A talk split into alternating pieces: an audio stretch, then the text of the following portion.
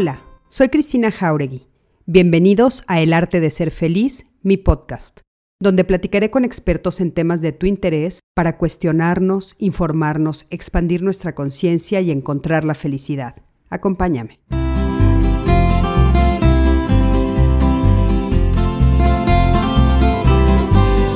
Hola, ¿qué tal? Buenas noches, ¿cómo están? Me da muchísimo gusto saludarlos y darles la bienvenida a este live, este live eh, que es, posible gracias a Código Felicidad.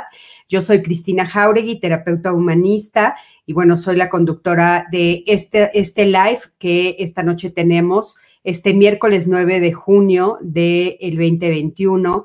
Y bueno, les platico un poquito que Código Felicidad es una asociación civil que está dedicada a la salud mental y emocional y atendemos a personas desde 6 hasta 99 años. Y creemos que eh, ahorita pues vamos a tener mucha necesidad de atender a las personas desde esta perspectiva, desde eh, la salud mental, la salud emocional, no solamente que es un problema de toda la vida, sino que a raíz de la pandemia creo que esto se va a agudizar.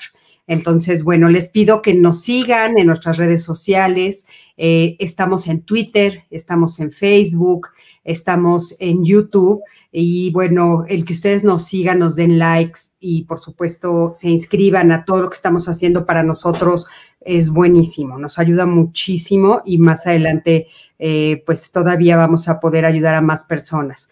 Eh, me da mucho, este, mucho gusto saludarlos y bueno, pues empezaré a saludar a algunos que ya se están conectando. Eh, buenas noches a Jessica, Judith Rivas, eh, a Laura López Portillo, a Laura Rubalcaba, Monse Ábalos, ¿cómo estás? Odette Rodríguez, Edelena Martínez, Griselda López, Em Toscano, Adelena Martínez, María Elena Larcón, eh, María de Lourdes López, Graciela Trujillo, ¿cómo estás?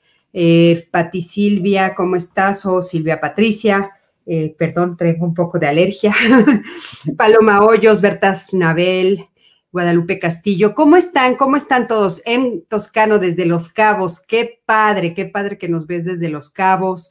Eh, me encanta cuando nos dicen desde dónde nos están viendo. Es, es este, muy satisfactorio saber que, que nos ven desde otros lugares que no es eh, la Ciudad de México, que es donde nosotros estamos.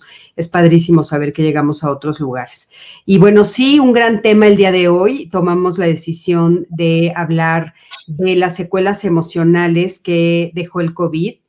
Creo que es muy importante poner atención en qué secuelas emocionales creemos nosotros como especialistas en estos temas que nos dejó el COVID y que vamos a, a tener que atender. Por supuesto, nosotros desde Código Felicidad ya estamos empezando a atender esta problemática, pero aparte todos mis colegas a nivel personal y ustedes desde casa tienen que saber lo que está sucediendo para ayudar a toda la familia y por supuesto a ustedes mismos. Paloma desde Guadalajara, qué gusto saludarte desde Guadalajara. Eh, Rosa Hernández desde Querétaro, saludos también a Querétaro, qué padre, ¿no? Qué padre. Y bueno, esta noche tenemos con nosotros a Yolanda Vadillo. ¿Cómo estás, Yolanda? Buenas noches, muchísimas gracias y bienvenida, bienvenida a este live de esta noche. Hola, buenas noches, Cristina. Gracias, gracias por la invitación. No, hombre, al contrario, gracias a ti. Y Yolanda, cuéntanos un poquito, tú a qué te dedicas, eres psicóloga, ¿qué haces? Platícanos tantito de ti. Bueno, yo soy psicóloga. en este momento además dirijo un proyecto educativo llamado Centro Didáctico Cultural. Estamos en Coyoacán. Y bueno, ahí además de tener la experiencia con, con algunos pacientes, me he enfocado pues, al área educativa, ¿no? Y al área básicamente de la salud mental desde hace ya, pues ya algunos añitos. Así que bueno, pues aquí es padre. Oigan, si hay alguien por aquí que sea de Coyoacán, yo estoy cerquitita de Coyoacán, estoy en la colonia Florida, pero segurísimo van a ubicar porque es un espacio que decora todos los árboles que tiene afuera y me encantan. Antes de conocer a Yolanda, yo ya pasaba por ahí decía, qué lindo espacio. O sea, Navidad decoran ahí los árboles de afuera con trabajos de los niños en diferentes temporadas. Y me encanta, me encanta, Yolanda. Es, como de veras una invitación a pararse y ver qué está pasando ahí, qué, qué, qué felicidad de lugar. Sí, y la verdad es que lo mejor es que lo hacen los niños, ¿no? Creo que es esta parte de que ellos vean que son creadores, artistas, ¿no? Esa es la intención y de hacernos parte de la comunidad. Exactamente, pues sí, sí lo logras, ¿eh? Porque te digo, antes de conocerte, yo ya pasaba por ahí, decía, qué lindo lugar, me encanta, me encanta. Yo pensaba, si mis hijos fueran chiquitos, me encantaría traerlos a este espacio, que bueno, es precioso. Ahí yo dice, identifico perfecto, es hermoso cómo adornan el árbol, sí. No, siempre que pasamos es así de, mía, nada más qué cosa más linda. muchas gracias. Oye, este, Yolanda, pues, ¿qué opinas? ¿Qué opinas de esto que estamos platicando el día de hoy, esta noche? ¿Qué, ¿Cuáles son algunas de las secuelas que tú consideras que nos va a dejar el COVID emocionales? Pues mira, es un tema súper interesante. Creo que frente a algo tan amenazante como lo que vivimos, pues evidentemente tuvimos una reacción emocional, todos, en todos los niveles, ¿no? Este distanciamiento físico pues alteró toda nuestra conducta, nuestras rutinas, la parte económica, personal. Vivir en incertidumbre, yo creo que te cambia la vida. Y creo que hay, yo la verdad es que me puse a repasar un poco el tema y hay infinidad de consecuencias que vamos a tener en función de esto que nos pasó.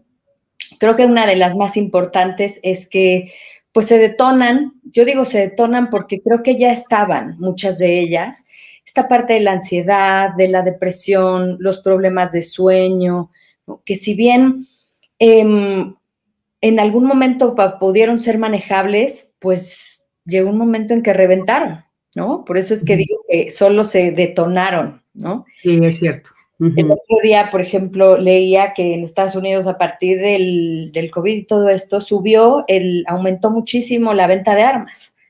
¡Ay, qué terrible! No he leído esa noticia sí, sí. Tiene que ver con toda esta cuestión de cuestionarte la vida, ¿no? A, raíz de esto y que se vivió a todos los niveles con mucha, mucha incertidumbre.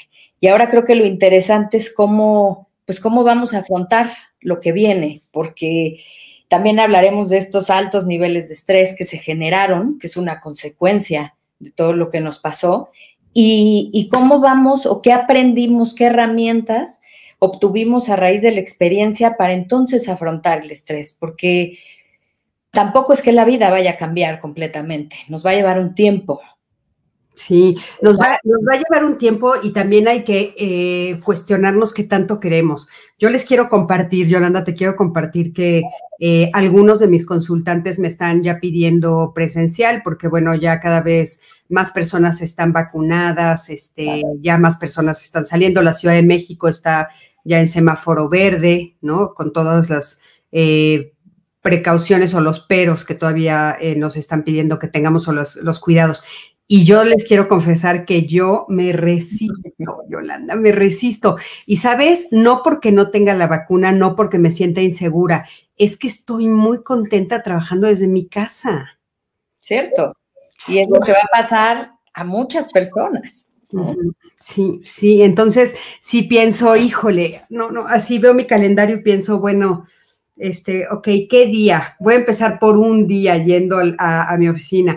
Tengo una oficina hermosa, me encanta mi oficina, pero estoy, o sea, me resisto, ¿sabes? Entonces me preguntaba yo, ¿cuántos de nosotros estaremos así resistiéndonos a regresar a quién sabe qué? ¿A quién sabe qué? Y yo creo que muchos, ¿eh? Yo conozco a muchos terapeutas que están dudando eh, bastante si regresar o no. Y creo que esa es una de las cosas importantes que, podríamos abordar. Tiene que ver con que hay que hacerlo poco a poco y, y como nos vayamos sintiendo. Es cierto que si tú no te sientes a gusto con esto, pues tampoco vas a generar ¿no? Lo mejor, a lo mejor en este caso para el paciente. Entonces tendrá que ser poco a poco. Es como las escuelas o el trabajo, las oficinas. Hay empresas que no van a volver. Sí, sí, sí, eso está impresionante, ¿sabes? Es estas, estas este, formas, eh, ¿cómo le llaman? Híbridas, ¿no? Le están llamando ahora estas formas híbridas en las cuales va a ser bien difícil adaptarse también porque, por ejemplo, eh, mamás y papás que estaban acostumbrados antes a salir, que ahora estuvieron todo el tiempo, ahora van a tener un día sí, un día no, o una semana sí, una semana no, o no sabemos, y, o sea, ¿eso qué va a implicar? Pues una, una nueva organización. Creo que eso es importante. Hay que estar listos para volver a organizarnos y no va a ser de la manera en que estábamos ya. Claro. Una nueva organización que tendrá pues una nueva rutina, por ejemplo, para los padres, para la gente que trabaja y adaptarnos poco a poco, ¿no? Creo que la actitud y justamente la cuestión emocional va a ayudar mucho a, aceptar esto, porque el no aceptarlo también desgasta. Sí, sí, sí, sí, sin duda también. Tenemos que aceptar que, que tenemos que cambiar ahora a nueva, una, pues ya no es normalidad, yo creo que es otra cosa, nueva, ¿no? a, una, nueva realidad, ¿no? O sea, creo que, creo que vamos a encontrar eh, nuevas formas, nuevas formas de, de, acomodarnos, nuevas formas de trabajar, nuevas formas de estar. Yo tampoco podría decirte cuáles son ni cómo van a ser, y sí siento como una especie de, insisto, no ganas, o sea, como un poquito de rechazo a regresar a, el trajín, como decimos aquí en la ciudad, A, la, a la carrera, a estar todo el tiempo corriendo como estaba antes. O sea, de veras no quiero eso, no, no lo quiero. Entonces digo, ¿cómo le hago? ¿Cómo le hago para poder encontrar el equilibrio? Creo que algunos estarán sintiéndose así y, algunos en esta, en esta pregunta que nos estamos haciendo eh, no están pudiendo dormir, están sintiéndose con angustia. Aquí, por ejemplo, Yolanda nos dice eso, ¿no? Eh, la ansiedad, el no dormir, la angustia, el miedo. Exacto, sí, y creo que esas formas son las que tendríamos que platicar hoy, cómo vamos a abordar todo eso, ¿no? Ya tenemos las consecuencias de lo que pasó. Y ahora, ¿qué vamos a hacer con todo eso? Porque una de las consecuencias, tú la acabas de mencionar, que me parece que es una hermosa consecuencia, es esta... Em, es este clavado que nos echamos a uno mismo, ¿no? Donde tú puedes decir, pues yo me siento muy en paz con cómo estoy trabajando. Esa es una linda consecuencia se tendrás que acomodar la vida de manera que esto pueda seguir, pero es una buena consecuencia, ¿no? Porque a lo mejor si esto no hubiera pasado, no te lo hubieras cuestionado, ¿no? Ninguno de nosotros. Hubiéramos ido ahí y en, en la vorágine de todo, sin parar y sin cuestionarnos que hay muchas cosas que cambiar como seres humanos. Fíjate que desde esa perspectiva que estás diciendo, a mí me llama la atención porque a veces creo que son lecciones que el universo nos pone de manera muy dura eh, y lecciones muy fuertes, muy dolorosas, pero a veces de repente ahora a la distancia lo he pensado así como lo dices, digo, bueno, estábamos corriendo a tal grado y estábamos todos, todos, todos, que de veras fue un alto, pero durísimo a nivel mundial. O sea, paren. Ahora sí que como decía, ¿te acuerdas de Kino que me encantaba? Bueno, me sigue encantando. Paren el mundo, paren el mundo que me quiero bajar, ¿no? Así estábamos. Y se paró literal, el mundo se paró y nos dio la oportunidad de, replantearnos muchas cosas o nos sigue dando la oportunidad de replantearnos muchas cosas. María Elena Alarcón te está mandando saludos, dice Yolanda, te saludo desde Querétaro. Eh, las secuelas emocionales son las mismas en las personas que enfermaron de COVID-19 y las que no. Yo creo que son distintas, pero hay muchas que tenemos en común. ¿no? Porque las personas que se infectaron también vivieron este miedo, probablemente estos síntomas de depresión a un grado o a otro, pero tanto el paciente como en muchas ocasiones los familiares, pues han vivido este tipo de síntomas, ¿no? En realidad en los pacientes ahora volver a contagiarse, otros temas mucho más delicados, tendrían que abordar todas estas emociones, porque la enfermedad no es solo pues una cuestión a nivel físico, ¿no? No es solo que te, que te infectes, sino toda la, parte emocional que envuelve, el verte vulnerable, el tener que alejarte de tu familia, todas estas pérdidas que se dieron, en donde la gente no tuvo, no tuvo forma de despedirse o no ha tenido. Ahí yo justo anotaba como esta, esta consecuencia de la importancia de los rituales, que tal vez nunca nos hubiéramos dado cuenta, ¿no? El poder despedir de un ser querido, el poder hacer cualquier ceremonia, el tipo de ceremonia que tú hagas, ¿no? Ahora yo veía que hay rosarios, por ejemplo, para gente por Zoom, ¿no? La gente buscó la forma de seguir sus rituales, sus creencias, aunque fuera de, de manera distinta. Entonces, pensaba en toda esta gente que no ha podido despedirse, ¿no? Justamente hace poco en un taller de manejo de duelo, hablaban de, pues, una actividad que se le recomienda a estas personas, ¿no? Escribir una carta para esta persona de la que no pudiste despedirte, en donde dijeras, bueno, si hubiera podido despedirme de ti, te hubiera dicho lo siguiente, ¿no? Y elaborarlo, porque creo que esas pérdidas fueron, todas son son muy tristes y llevan sentimientos muy desagradables, pero esta en especial creo que fue una enfermedad que nos acercó a lo valioso que es poder despedirnos, ¿no? Sí, tienes toda la razón. Fíjate que yo creo que una de las cosas que también nos va a suceder al volver a reincorporarnos a algunas áreas eh, de nuestro trabajo y volver a toparnos con algunas personas, va a ser justamente estas noticias de personas que murieron y no nos enteramos tal vez por haber estado a la distancia o porque no son tan cercanas a nosotros a nivel de familia, pero antes eran eh, en lo cotidiano cercanas, ¿no? Y entonces yo creo que va a haber muchas sorpresas también en ese sentido, ¿no? De darnos cuenta de repente, pues que tal vez la persona que, con, a la que siempre yo le compraba el jugo en la mañana ya no va a estar, o tal vez este, la persona que me recogía la basura va a ser ya otra persona, o si en mi oficina yo acostumbraba a comer en algún lugar de estos de comida corrida, tal vez ya no va a estar ese lugar. O sea, todas estas pérdidas que todavía nos quedan por enfrentar, nos quedan por, por descubrir, ¿no? Que todavía no, no las hemos visto.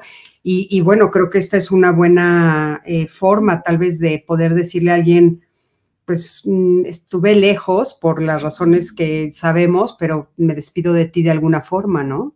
Claro, porque es importante. Por eso justo eh, será una consecuencia, ¿no? La importancia de elaborar estas pérdidas. Fíjate que Jessica nos, nos habla de esto de la muerte. Yo tuve COVID-19 hace tres meses. Alteró mi estado de salud mental. Todo el tiempo pensaba en que iba a morir y mientras más escuchaba a las personas que amo, más me deprimía. Saliendo del COVID agradecí estar con vida, continuar. Sin embargo, las secuelas físicas son fuertes. Mi estado de ánimo está bajo, me canso mucho, perdí 15 kilos y dejé de comer carne y productos excesivos en grasas, endulzantes, etc. Dejé de fumar y ya lo hice un hábito. Sin embargo, el temor es latente. Fíjate que esto comentábamos tú y yo justo antes de conectarnos, ¿no? O sea, este acercamiento a la muerte de una forma diferente. Exacto. Es que creo que esa sería una, una consecuencia, ¿no? Del COVID a nivel emocional. Tomamos conciencia de la propia mortalidad. Creo que lo sabemos, pero nunca la humanidad, bueno, al menos en este momento de la humanidad, se había tomado tanta conciencia de que no importaba la raza, la religión, el nivel socioeconómico, había una amenaza de muerte directa. Y tenías que pensar en tu muerte sí o sí, ¿no? Desde ¿Cómo, qué pasaría estos papás que se prepararon porque estábamos solos con nuestros hijos? Entonces, ¿qué pasa si nosotros nos infectamos? ¿Qué haríamos con los niños? Una organización alrededor de, un, pues un sentido de muerte, ¿no? Esto evidentemente despierta pues muchísimos miedos existenciales, muy profundos. Y además que vienen, dicen que cuando no, no tienes resueltos adecuadamente duelos anteriores, pues probablemente estos resurjan también, ¿no? Entonces nos puso, digamos, en jaque con, con la muerte, totalmente. Y ahora creo que cada uno, bueno, o al menos si lo elaboramos, pues nos cuestionamos cómo vamos a llevar el dolor, la pérdida, ¿no? No solo ahora por COVID, sino en, en todos los aspectos, porque pérdidas tenemos todos los días. Sí. Es cierto que este miedo a cuando se contagian, pues las personas buscaron igual diferentes formas de expresarlo, ¿no? Habrá quien se acercó, que a mí me parece una de las consecuencias más bonitas del COVID, a todo el apoyo psicoemocional. Eso creo que, es algo que es una fortuna que pasara. Yo conozco muchísima gente que no se hubiera acercado a un proceso terapéutico si no hubiera sido por este momento. Sí, sí, es cierto. O sea, lo hemos comentado mucho mis colegas y yo, y este, por supuesto contigo también, eh, que sí, bueno, era una de las carreras que, o, la profesión, eh, digamos, un poco castigada, ¿no? Yo siempre pensaba, bueno, es que lo primero, cuando, lo que necesitas es la canasta básica. ¿no? Y entonces, si de repente tu economía baja, lo primero que vas a eliminar es la terapia. Y ahora no, ahora la gente de repente dijo, híjole, es que tengo que cuidar mi salud mental, o sea, se me desbordaron las emociones, los sentimientos, los miedos, eh, las incertidumbres, el estrés, los temores, la ansiedad, o sea, todo, todo se desbordó y nos empezaron a llamar a todos nosotros, muchísimas personas, para acercarse a estos procesos terapéuticos. Yo ahora este, veo cómo algunos ya están empezándose a acomodar porque efectivamente pues eh, las dinámicas están empezando a cambiar otra vez y ya están empezando a salir a sus trabajos y entonces hay que reacomodar tiempos, etcétera. Pero sí, yo también contigo coincido que ha sido una de las cosas más eh, afortunadas el darnos cuenta que realmente unos necesitamos de otros, Yolanda, porque aparte de nosotros que nos dedicamos a la salud mental, también nosotros acudimos con otros expertos en salud mental a la vez para, es una cadenita de ayuda, ¿no? De ayuda a nivel mundial. Yo lo platiqué en algún momento y estoy convencida de que fuimos la red que sostuvimos, eh, el, pues ahora sí que la pandemia emocional, todos los terapeutas a nivel mundial. Hicimos una red de apoyo, de apoyar a la población fuertísima, fuertísima, fuertísima. No descansamos, no nos dimos vacaciones, estuvimos al pie del cañón, estuvo fuerte y seguimos, ¿no? Exacto. Sí, creo que este, este aumento, ¿no? En los síntomas depresivos tenía que ver con esta soledad, este aislamiento que nos lleva a justamente a pensamientos, pues, de tristeza, de irritabilidad, de, mm, de mucha frustración, porque como decías, nos pararon en, seco y entonces tuviste que cambiar toda tu vida de alguna forma. Y eso, pues, genera emociones. Y entonces hubo quien poco a poco con el tiempo pudo elaborarlas, ¿no? Hay quien se acercó al arte, a la meditación, a la oración, al yoga. Y hay otras personas que a lo mejor se acercaron a la parte más de psicología, de psiquiatría, buscando una respuesta en eso que sentían, porque era cierto, ¿no? Y era y es cierto, ¿no? Es universal. Todos sentimos una presión eh, fuerte cuando esto empezó a suceder, esta exposición constante a, noticias, ¿no? A estos reportes diarios de cómo iban los niveles, que después creo que todos coincidimos en que nadie los veía, ¿no? sí, sí, sí, no. Porque realmente lo que generaba, pues, era eh, toda esta incertidumbre que lo único que, hacía es a incrementar los síntomas depresivos, ¿no? Que aparte fue como, como una especie de vaivén. O sea, yo confieso que estaba obsesionada viendo todas las noticias todos los, los parámetros, veía los números, este, había cosas en internet de, aplicaciones donde podías ver cómo estaban en Francia, cómo estaban, y estábamos todo el día viendo, y después fue un momento en el que dije, basta, ya basta, basta, no, no, esto no puede seguir así porque, claro, era provocar más ansiedad en el interior de mi familia, ¿no? Exacto. Y esa también será una consecuencia, aprender hasta, hasta eso, a, a pausar, ¿no? A tener, a, darle un tiempo a cada cosa, porque si vivimos en la, en la mala noticia, pues entonces realmente lo que vamos a generar en nuestra cabeza pues son únicamente pensamientos muy catastróficos. Entonces tuvimos hasta que medirnos en eso, ¿no? Hubo el extremo quien dijo, bueno, yo ya no veo nada, ya no sé nada, que creo que tampoco es bueno, ¿no? Sí, sí, no hay muchos todavía cosas que tenemos por saber acerca de la enfermedad y de cómo relacionarnos, que creo que hay que estar todavía pendientes de todo lo que sucede, ¿no? Por supuesto, y aparte, eh, esto, esto que dices es muy importante, o sea, todo, todo eh, darnos cuenta de qué eh, cosa es real, o sea, esto famoso de las fake news. Sí, sí eso también creo que fue una cosa que nos puso en alerta, de repente decir, voy a aprender a buscar de mejor manera o en mejores fuentes la información. Oye, aquí te está eh, preguntando, eh, bueno, Patti, dos cosas. Patti más un poquito antes preguntó, ¿dónde se ubica en Coyoacán? Porque Patti vive en Coyoacán, la escuela de, Yolanda. Entonces, ¿dónde se ubica tu escuela? Es exactamente la calle del Lerdo de Tejada, número dos. Lerdo de Tejada, para que sepa. de los viveros. Exacto muy cerquita, caminando.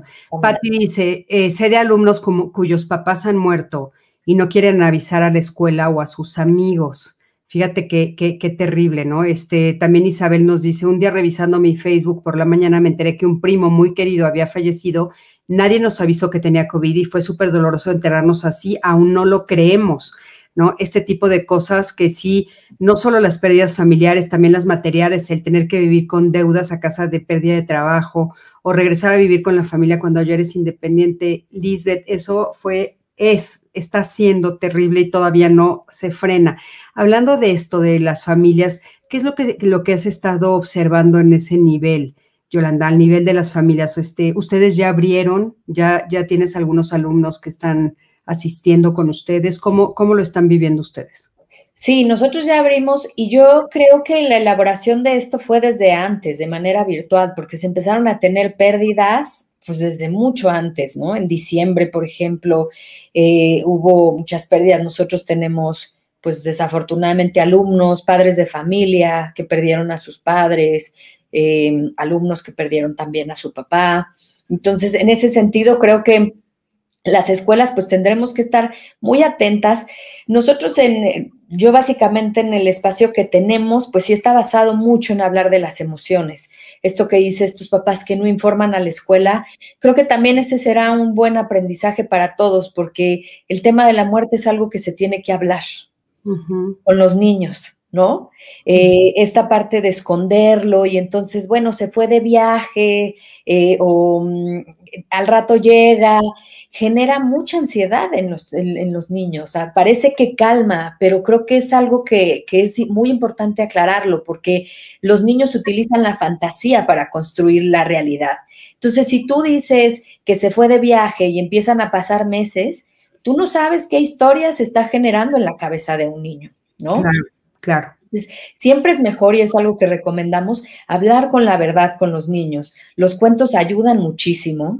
cuando, cuando tú misma, si por ejemplo en casos que hemos tenido de un abuelo, y para la propia madre es difícil porque es su papá, ¿no? Hablarlo, el cuento ayuda mucho, como a que puedas ir guiándote justamente por un guion y vayas aclarando como estas dudas y responder únicamente lo que el niño va preguntando.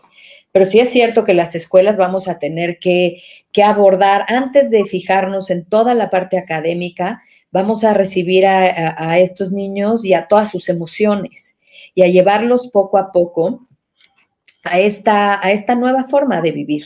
Porque seguramente, bueno, espero que no, no lo sé, tampoco será la única pandemia que vivirán. Ellos también, también aprendieron muchas cosas. Ahorita igual hablamos de ellas, ¿no? De, los aprendizajes de los niños.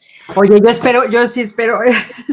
Dicen que cada 100 años toca, entonces, híjole, espero que, digo, evidentemente no sabemos, ¿no? Este, tienes toda la razón del mundo, pero lo que sí creo que es bien importante es que esto quede literal escrito, que quede por escrito, cosa que nosotros, nuestra generación, no tuvimos nada que la generación anterior que, vivió pandemia nos hubiera dejado escrito, ¿sabes? O sea, algo de lo cotidiano. A mí me parece que esa, esa parte tenemos que aprender y, creo que las redes y todo esto que, que, va a ayudarle mucho a las siguientes generaciones de qué hicimos, cómo lo vivimos, cuáles fueron las primeras, en qué nos equivocamos, espero, ¿no? Que para la siguiente generación que viva la pandemia, porque a nosotros sí nos agarró de veras, híjole, completamente desencanchados y sin ninguna preparación, insisto, porque la generación que la vivió anterior no nos dejó como una guía, ¿no? Exacto. Pero creo que ese es un gran aprendizaje, este tema de la muerte, ¿no? Con los niños, hablarlo,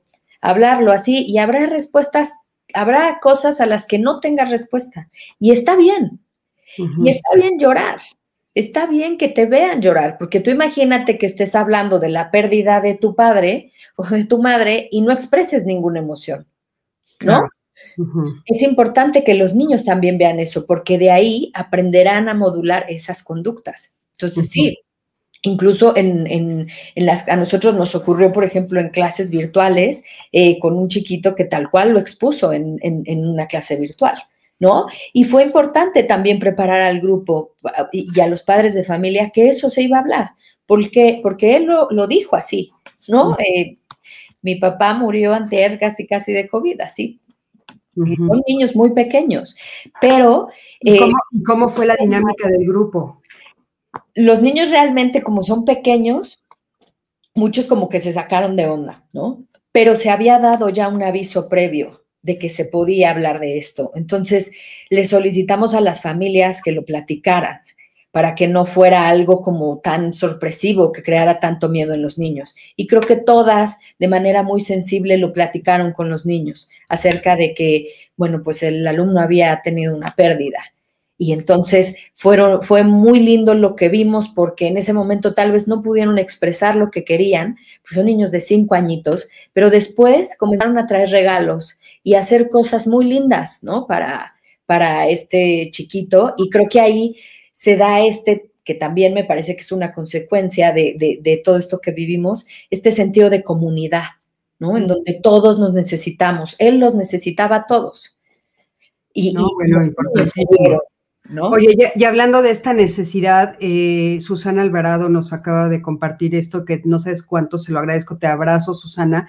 Dice, yo perdí a mi hijo y me quedé con muchas secuelas emocionales, perdí la seguridad, me da mucho miedo el convivir con las personas, me causa estrés, me duele hasta el respirar, estoy en la negación absoluta, ya me está afectando a mi salud, no sé qué hacer. Susana, no sabes cuánto te agradezco de veras que nos compartas esto y bueno, este, evidentemente te ofrecemos ayuda, este, Yolanda y yo, y esta, esta comunidad que te abrazamos, ¿no? Yolanda, si le quieres decir algo a Susana. Bueno, gracias Susana por compartirlo. Y sí, creo que es una, una situación muy complicada en la que mm, te diría que mm, muchas veces nos dicen el tiempo va a dar respuestas, creo que hay que elaborarlo, tienes que dedicarle tiempo a esto y, y, el acompañamiento de un especialista ayuda muchísimo, porque si no cargas completamente sola con esto, con esto que sientes, es normal que lo describe perfectamente, ¿no? Me cuesta hasta respirar y es cierto, ¿no? Es, es, este, es un dolor tan grande que, que, seguramente seguir viviendo es difícil, pero cuando alguien te acompaña y carga también de alguna forma con, con esas emociones, verás que podrás ir saliendo adelante poco a poco. Claro, sí, se lo agradezco mucho que nos haya contactado y bueno, por supuesto que, acercarse a un especialista me parece que es muy, muy importante. Y yo te quisiera preguntar en este sentido, Yolanda, ¿alguno de tus alumnos falleció? No, no, no, no. Nosotros no tuvimos ninguna pérdida de, alumnos.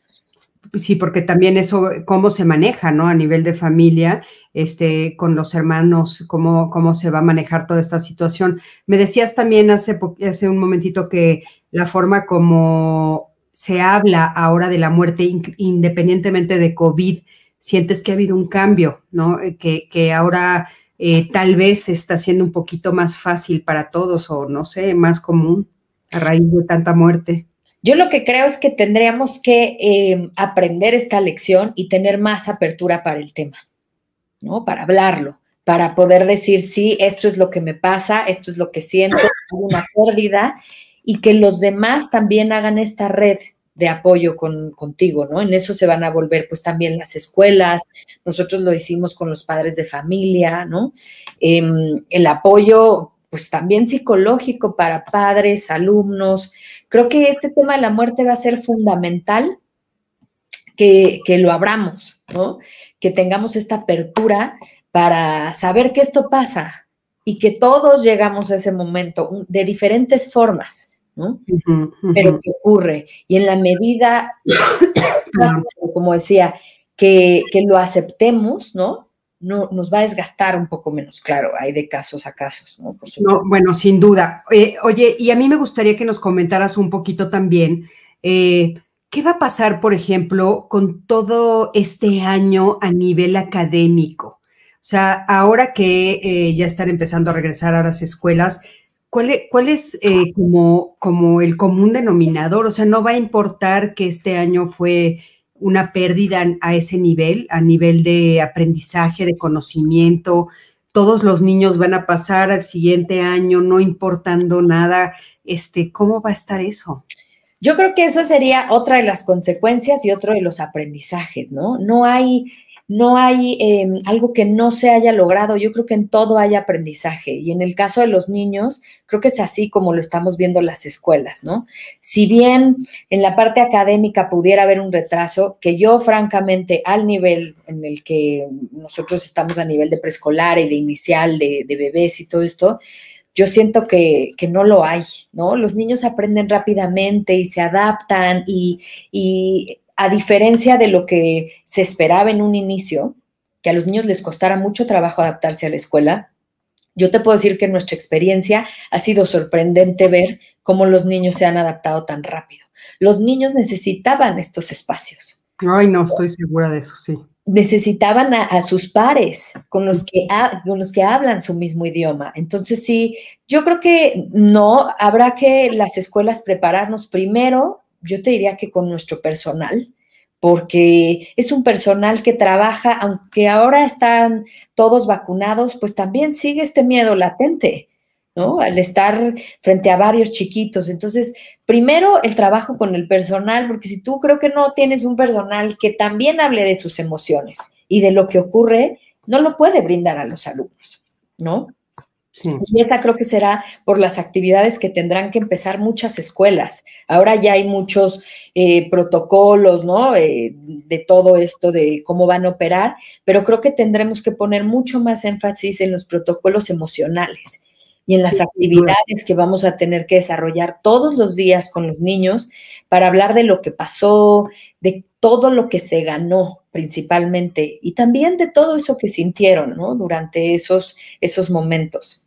Fíjate que tuve eh, un acercamiento con una escuela del Estado de México, que justamente ayer tuvimos la sesión eh, y, fue una especie de terapia grupal con los, con los maestros y las maestras, ¿no? De todo lo que ellos están sintiendo y, y, qué podían esperar de que los niños les trajeran de regreso y cómo lo iban a poder ellos manejar y qué había que atender primero y todo tenía que ver con emociones, porque yo creo que sí es lo que, lo que a todos nos está haciendo falta, ¿no? O sea, justamente esta parte de, atender las emociones y de saber que eh, a mí me pasó lo mismo que a ellos y que eh, cómo lo voy a poder manejar a nivel grupal es importantísimo.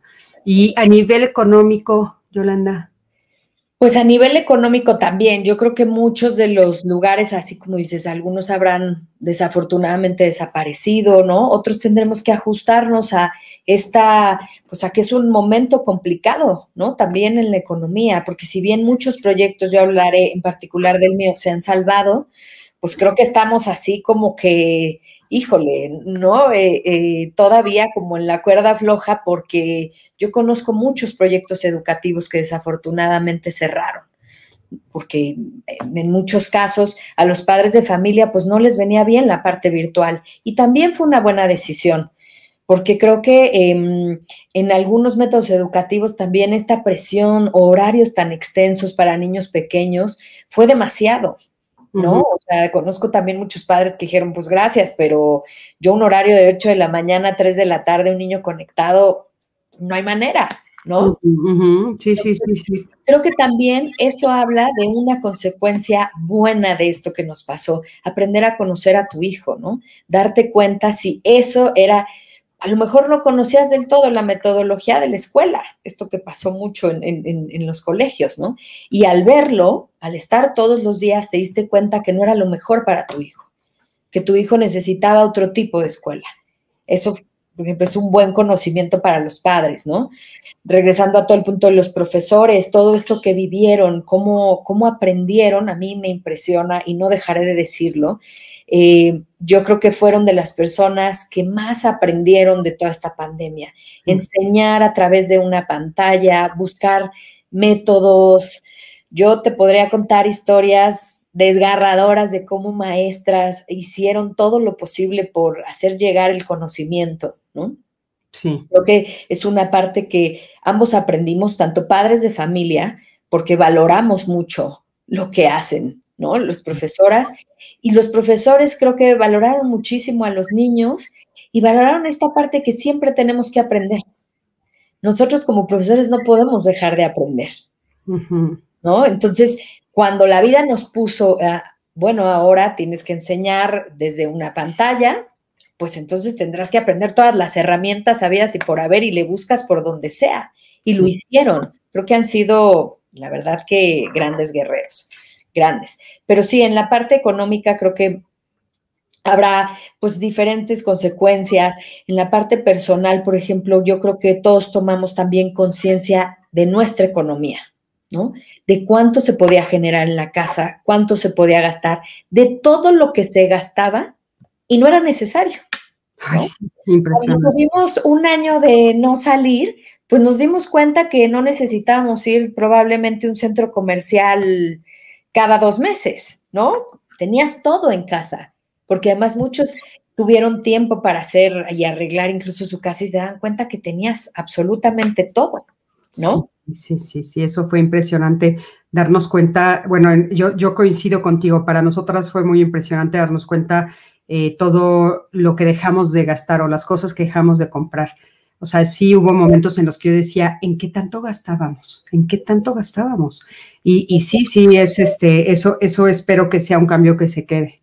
Creo que si lo llevamos como aprendizaje, podemos ser una sociedad mucho más administrada en lo que realmente necesitamos, ¿no? Sí, sí.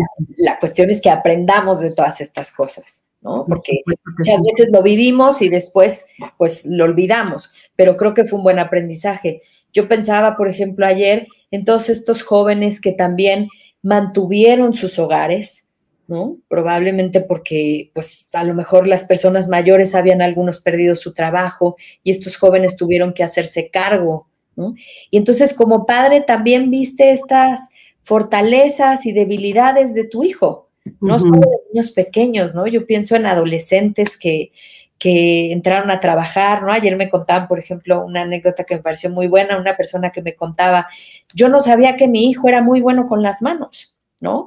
Y un día arregló todo su cuarto y hizo todas sus, las cosas y su zapatera y tal, y era un aspecto que no conocía de su hijo, ¿no? Nos dimos cuenta, nos conocimos más en casa, Sí, es cierto, es cierto, sí, sí, sí. De repente, aparte, eh, tuvimos la oportunidad de participar tal vez dentro de la casa en actividades que antes no hacíamos por estar corriendo, ¿no?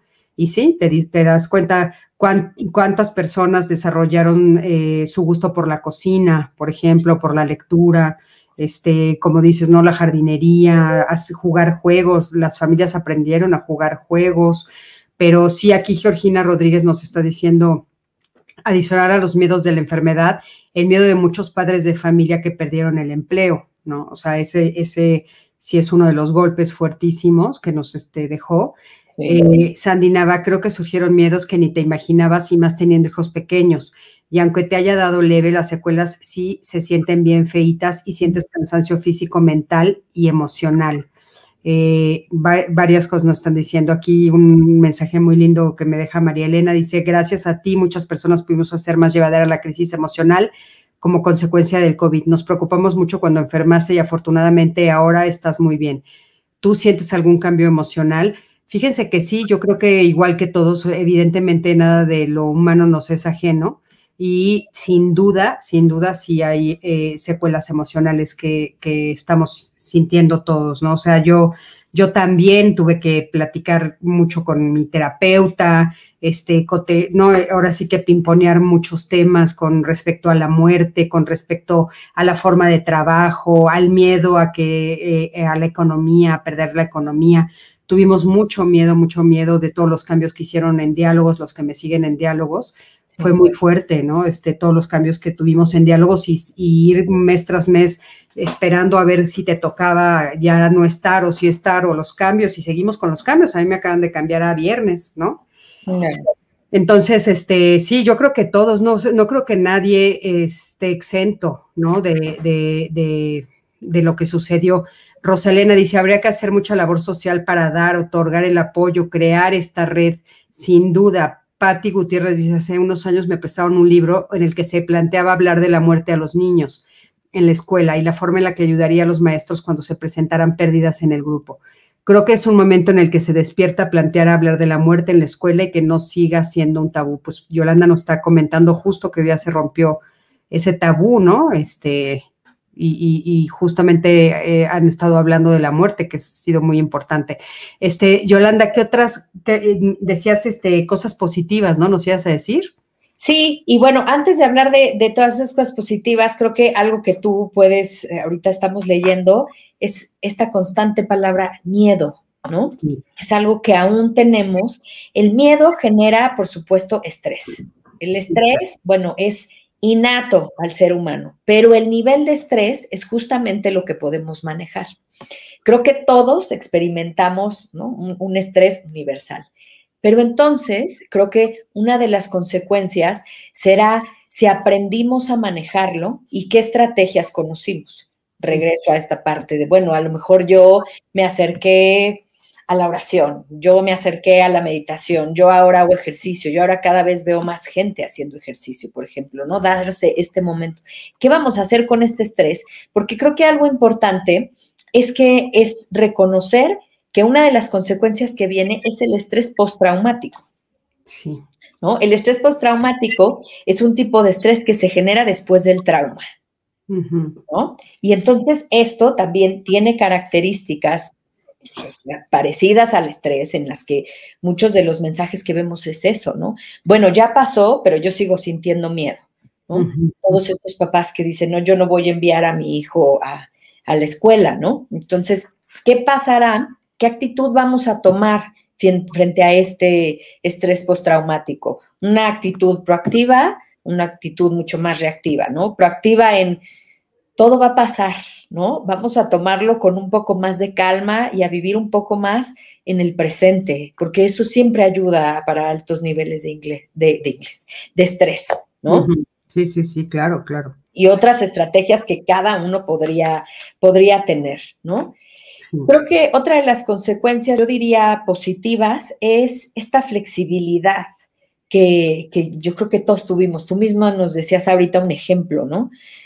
Me han cambiado todo, ¿no? Y tuviste que hacerte flexible, ¿no? El día de mañana que te digan, oye, va a haber dos cambios más, pues vas a estar preparada, porque esto nos hizo darnos cuenta que podemos ser mucho más flexibles, ¿no? Creo que sería una buena, una buena consecuencia, ¿no? este acercamiento también que yo veo ahora mucho más, al principio lo veía menos, hacia una actitud más positiva, ¿no? El aprovechar lo que la vida te da, ¿no? El que ser realistas sin caer en lo pesimista, ¿no? Es importante ser realistas, saber que estamos en una pandemia, que sí hay miedo, es normal que sientas miedo, todos lo sentimos, ¿no? No, no, le pasa a una sola persona, pero hay que centrarnos en que también hay cosas positivas de esto, ¿no? Y que aprendimos también, todos los que estamos hoy aquí, pues digamos que la mayoría, yo creo que en algún punto tuvimos que darnos cuenta de qué forma nos hablamos, incluso a nosotros mismos, ¿no? Muchas personas, por ejemplo, que se quedaron viviendo solas, ¿no? ¿Cómo se hablaban a ellos mismos? Este contacto contigo, ¿eres amable o eres agresivo contigo? ¿Cómo lo vas a llevar? ¿No? ¿Qué aprendiste de todo esto en esta en esta pandemia. En esta pandemia, esto que dices de, me gustaría retomar esto que dices sobre eh, los cambios y la flexibilidad, ¿no? Porque es cierto, nosotros eh, vivimos en un mundo cambiante y sin embargo es cierto que todo el tiempo tenemos miedo de los cambios. Aquí Fran Durán nos los está diciendo que le mando un besote. Los cambios son lo único seguro, ah, pero cómo cuesta a veces adaptarse a ellos sin salir raspado den estrategias pragmáticas, por favor. Creo que lo que Yolanda nos está diciendo, pues es súper práctico, ¿no? O sea, es primero, pues darme cuenta que sí, efectivamente, los cambios es la norma. Sí. Eso es algo que habíamos tenido como un poco olvidado. O sea, la vida cambia todos los días, nosotros cambiamos todos los días y la única manera de poder vivirlo es con esta flexibilidad que estás diciendo tú, o sea, ver el lado positivo. A mí me parece que es muy importante. Yo les pongo de ejemplo cuando me avisaron, Cristina, ahora vas a estar los viernes, dije, bueno, pues qué padre, eh, nuevos temas, nuevos especialistas, eh, para mí va a ser un nuevo reto. Y hay algo que a mí me parece que es importante y yo se los comparto, algo con lo que yo camino, Yolanda, por la vida es pensando, siempre tengo oportunidad de aprender. O sea, no, no nací sabiendo todo, pero sí tengo la, la, la, oportunidad de aprender. Entonces puedo aprender una nueva forma de dar terapia, puedo aprender una nueva forma de, pararme en la televisión, puedo aprender un nuevo tema. Este, no, no, yo no tengo miedo a decir, pues no sé, pero lo aprendo, ¿no? Y eso es una buena estrategia. Sí, nos hicimos más flexibles y es importante que lo hagamos, porque el mundo, como dices, cambia continuamente, ¿no? Yo, yo lo platico mucho con los papás de los niños, ¿no? Que a veces, si bien son muy importantes las rutinas, también son niños que tienen que adaptarse a un mundo que está constantemente cambiando, ¿no? Y eso, pues bueno, tiene ahí, ahí, que nos decían, bueno, ¿qué estrategias? Yo creo que lo primero que le diría, porque él dice, ¿y cómo no salir raspado? Lo primero que diría es que a veces sí vas a salir raspado y se vale, es parte de la vida. A veces los cambios, pues, nos dan raspones, ¿no? Y tenemos que aceptar que con ello viene la actitud frente a ellos, creo que será importante justamente es lo que describes tú. Si yo me enfrento a ese cambio como, bueno, puede ser un nuevo aprendizaje, pueden venir cosas lindas, o yo me enfrento de manera negativa a eso, pues entonces, ¿no? esa es una buena estrategia. ¿Cómo te vas a enfrentar a eso? ¿Cómo le vas a hacer? ¿Cómo rodearte? Algo importante que yo escribiera, esta parte de aprender no desde el miedo, ¿no? Sino desde la curiosidad yo creo que todos aprendimos y entonces nos hemos basado como en el miedo para enfrentarnos a todo esto. Y creo que en la medida, yo cuando empecé a planear, cuando me dijiste el tema, a planear, en vez de, de, pensar en todo el miedo que me ha generado todo esto, pensaba con curiosidad realmente qué habíamos ganado como sociedad. No tanto bajo, sí, la enfermedad, las pérdidas, sí, hablar de ello, pero no desde el miedo, sino es de la curiosidad, ¿qué va a pasar con nosotros? ¿Hacia dónde nos va a llevar? ¿Nos vamos a hacer más reflexivos o nos vamos a quedar igual? ¿No? Sí, caray, esa es una... Que la mayoría de las personas, o al menos yo lo que veo, sí ha tenido una reflexión interna profunda. Yo sí he visto grandes crisis de pareja, ¿no? Esto que también es muy importante, ¿no? ¿Cuántas, cuántas parejas ya no están juntas porque realmente se dieron cuenta que eso no era lo que querían, ¿no? Y qué bien, es una consecuencia, pues buena también. Sí, sí, sí, y, muy fuerte de cambio, ¿no? Fíjate aquí, por aquí, ahorita que dices eso de pareja, aquí alguien nos puso justamente eh, una, uno, uno, de los de sus, este, espérame a ver si le encuentro la, respuesta. Muchísimas gracias, caray, nos están eh, poniendo tanta, tantos comentarios que luego me cuesta trabajo, pero por aquí sí nos, nos pusieron a mí, para mí fue un tema difícil de pareja, de ya no confío en mi pareja y no se, están en, proceso de separación, justamente a partir de la pandemia, cierto, o sea, fue difícil también para muchos enfrentar lo que este, este, esta, esta pandemia en pareja, darse cuenta porque estábamos 24 por 7, entonces hay familias que salieron fortalecidas y hay otras pues que se dieron cuenta que no podían estar juntas, ¿no? Exacto. Sí, yo creo que esto habla, que también yo diría que es una consecuencia de este autoconocimiento que también tuvieron, tuvimos las personas, ¿no? ¿Realmente quiero esto para mi vida? ¿No? ¿Realmente es, es con lo que, lo que me inspira, lo que me lleva o no? ¿No? Sí, sí, sí, sí, fuertísimo. Tiene que ver con el autoconocimiento. Sí, cierto. Con la de una pareja, ¿no? con conocerte y darte cuenta de a dónde quieres llevar este barco, porque como lo vimos, pues la vida se puede ir en cualquier momento. Entonces, ¿qué vas a hacer, ¿no? Con el tiempo que, vas a estar aquí, ¿no? Sí, con el tiempo y sobre todo eh, otra eh, de las herramientas, como nos pedía Fran, que le dijéramos, creo que es, es, dar gracias, que es muy difícil, Yolanda, muy difícil, ¿no? Por ejemplo, cuando alguien muere, que queremos mucho, dar gracias por el tiempo que tuvimos a esa persona. Es muy difícil porque, claro, el dolor a veces te ciega y no te permite, pero decir, bueno, yo estoy así de triste gracias a que tuve ese gran amor, gracias a que esa persona estuvo a mi lado, gracias a que este, viví con ella el tiempo que haya sido. Si no, yo no estaría sufriendo tanto. Ya sé que es muy fuerte y que es más fácil decirlo que hacerlo, pero creo que también en la gratitud, en meter la gratitud a nuestra vida, incorporarla en nuestra cotidianidad, de veras cambia, pero de calidad tu vida. Sí, Sí, creo que ese también es un buen ejercicio, ¿no? Una buena estrategia, el dar gracias por lo que, lo que se tiene, ¿no? Conocerlo, porque tener esta capacidad de poder reconocerlo eh, lleva tiempo, justamente cuando has perdido a alguien. Claro. Te puede ayudar a escribir, a mucha gente, por ejemplo, recurrió al arte, ¿no? Sí, el arte, que, que, es este, como dices tú, escribir una carta, escribir un poema, una despedida, lo que sea. Este, Flor dice, voy llegando y corrí a conectarme, es un tema que me interesa muchísimo, tendré que volverlo a ver desde el principio. Los que se están conectando, sí, va a quedar grabado en YouTube y por supuesto en Facebook también. Eh, dice, a mí esta pandemia me devastó, ya que se llevó a una de las personas más importantes de mi vida, mi madre, y me ha costado un año adaptarme a tantos cambios de vida, de aislamiento, de aprendizajes. Sí, es, es este, justo yo creo que en este momento fue muy fuerte porque como todo lo que nos has dicho de el aislamiento, eh, la pérdida del el contacto físico, de no ir a la escuela, del trabajo, etcétera, y aparte COVID, ¿no? O sea, fue, híjole, o sea, fueron muchísimas, eh, muchísimas cosas juntas, ¿no? Sí, con todo esto, aceptar el dolor, ¿no? Qué difícil, porque estás en un mundo en el que está lleno de malas noticias, con una cuestión económica delicada y además tienes una pérdida, ¿no?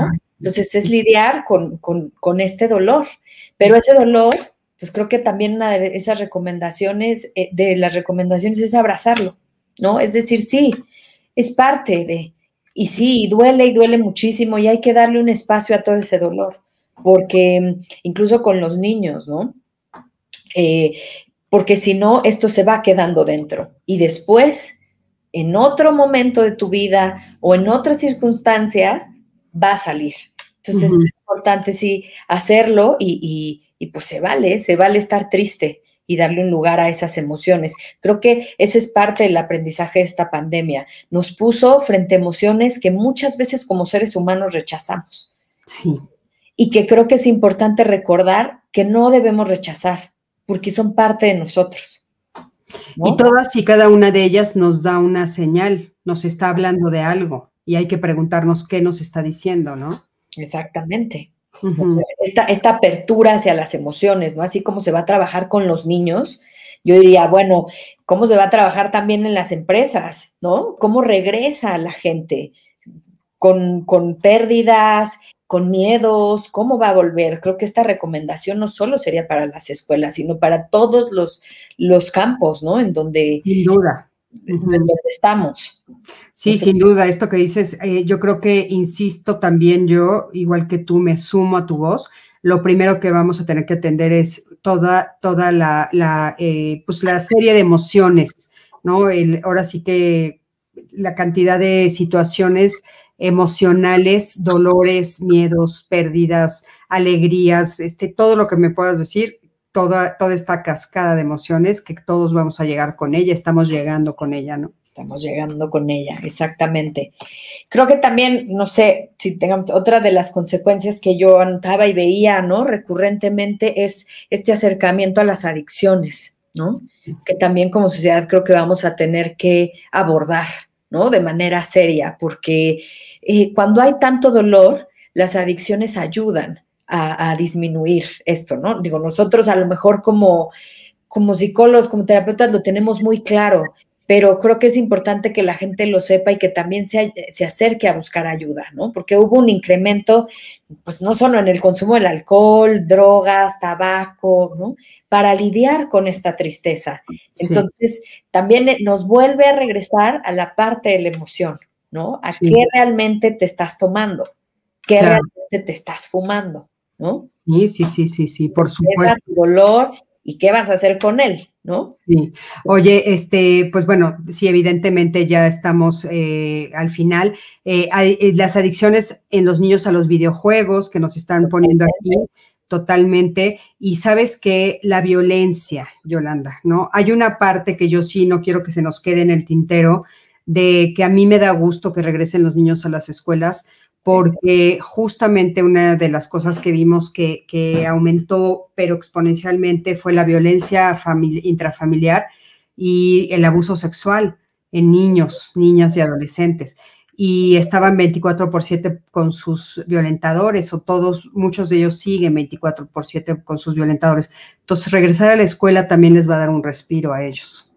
Sí, yo también creo que la escuela es un espacio que tiene que abrirse, ¿no? Es espacio de, salud mental para los niños, ¿no? Sí, sin duda. hay tantas cosas que sucedieron, pero creo que es importante aceptar que el cambio es parte de la vida. Sí y que tenemos que estar preparados para ello, ¿no? Por supuesto que sí. Este, Yolanda, ¿dónde te pueden localizar? Bueno, tengo un espacio en Facebook, igual así con mi nombre me pueden encontrar, y bueno, también con los datos de la escuela, que es la Escuela Centro Didáctico Cultural. Estamos en Facebook, en Instagram, em, bueno, ahí podrán encontrar los teléfonos y toda la información. Y nosotros también, que creo que esa es una consecuencia también muy agradable del COVID, abrimos estos espacios para, para dar esta escuela para padres, ¿no? Ah, qué padre.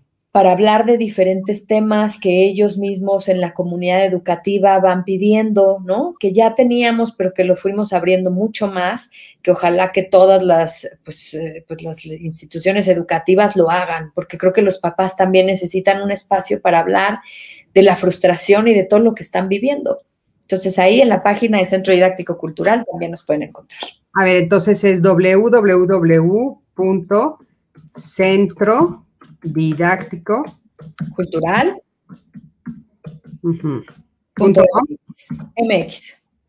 MX. Sí.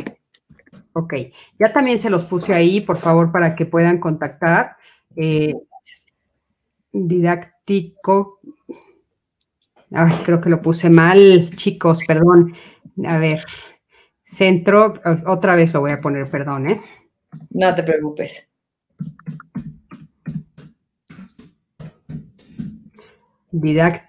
Didáctico, ahora sí. Cultural.mx. Cultural.mx. A todos los que nos están escuchando en este momento y los que nos escuchen más adelante en las grabaciones, ahí pueden contactar con Yolanda eh, para que tengan acceso a, bueno, pues a toda la información que ella maneja con todo su equipo, un, equipo muy profesional. Eh, Paloma Hoyos nos está diciendo aquí, creía que estaba preparada para grandes cambios, pero cuando finalizaron mi relación laboral se me paró el corazón. La ansiedad me está matando. Gracias por este espacio. Paloma, lo entendemos, te abrazamos a la distancia, pero creo que es importante todas estas recomendaciones que Yolanda nos dijo, aceptar el cambio, darnos cuenta que justamente tenemos las herramientas para poder enfrentarlo y, todo el aprendizaje, hacerlo consciente, traerlo como a la conciencia para con este nuevo aprendizaje, más todo el bagaje que ya teníamos, presentarnos ante nuevos trabajos, ¿no? Volver a buscar mi trabajo ya con todo este nuevo aprendizaje, saber que, que, eh, tengo capacidad de aprender cosas nuevas, pero aparte todo lo que aprendí de la, de la pandemia, ponerlo al servicio de, de una nueva eh, experiencia laboral, ¿no? Yo creo que eso también es importante. Sí, y yo te diría, yo a mí me gustaría cerrar solo con esta idea, ¿no? Que creo que algo que nos pasó es que, y, que le recomendaría también a ella, hacer lo esencial se hizo mucho más visible, ¿no? Regresar a lo esencial. Sí, a lo mejor en este momento hay un tema laboral, pero lo esencial, ¿no? Está ella, Está la gente que la rodea, o sea, pensar en todo lo que sí tenemos, porque muchas veces nos hemos enfocado a todo lo que no. Creo que hay que pensar en todo lo que sí tenemos y hacerlo visible, incluso escribirlo, ponerlo cerquita de nosotros, para que eso nos vaya dando mucha más fuerza, fuerza para seguir adelante, ¿no? Y yo estoy segura que nos vamos a recuperar poco a poco. Yo también estoy de acuerdo contigo y, escribir desde cosas que tal vez para nosotros en este momento ya no tienen sentido, pero de veras yo te diría desde aprendí a caminar. O sea, soy una persona que habla, camina, este, si sabes andar en bicicleta, si andar en bicicleta, ir viendo poco a poco, o sea, de veras hacer un recuento de todos los logros, porque de repente no lo valoramos. Todas las fortalezas. Todas las fortalezas. ahorita hiciéramos una lista de las fortalezas después de esto que nos ha pasado, Ah, sería una larga lista. Sí, buenísima idea. Una de los logros, otra de las fortalezas, otra de los aprendizajes. Háganlo, esto que nos está diciendo Yolanda, dense a la tarea de hacerlo y eso también es parte de tu currículum. Por supuesto. ¿No? Es parte de lo que puedes decir cuando llegas a una empresa, a un trabajo, cuando vas a pedir un préstamo, en cualquier espacio puedes decir, todas estas son mis fortalezas, o sea, todo esto aprendí, todo esto sé hacer, además de que tal vez estudié esto, esto y esto, ¿no? Yo creo que eso puede ser muy rico. Yolanda, muchísimas gracias, caray, qué, delicioso platicar contigo.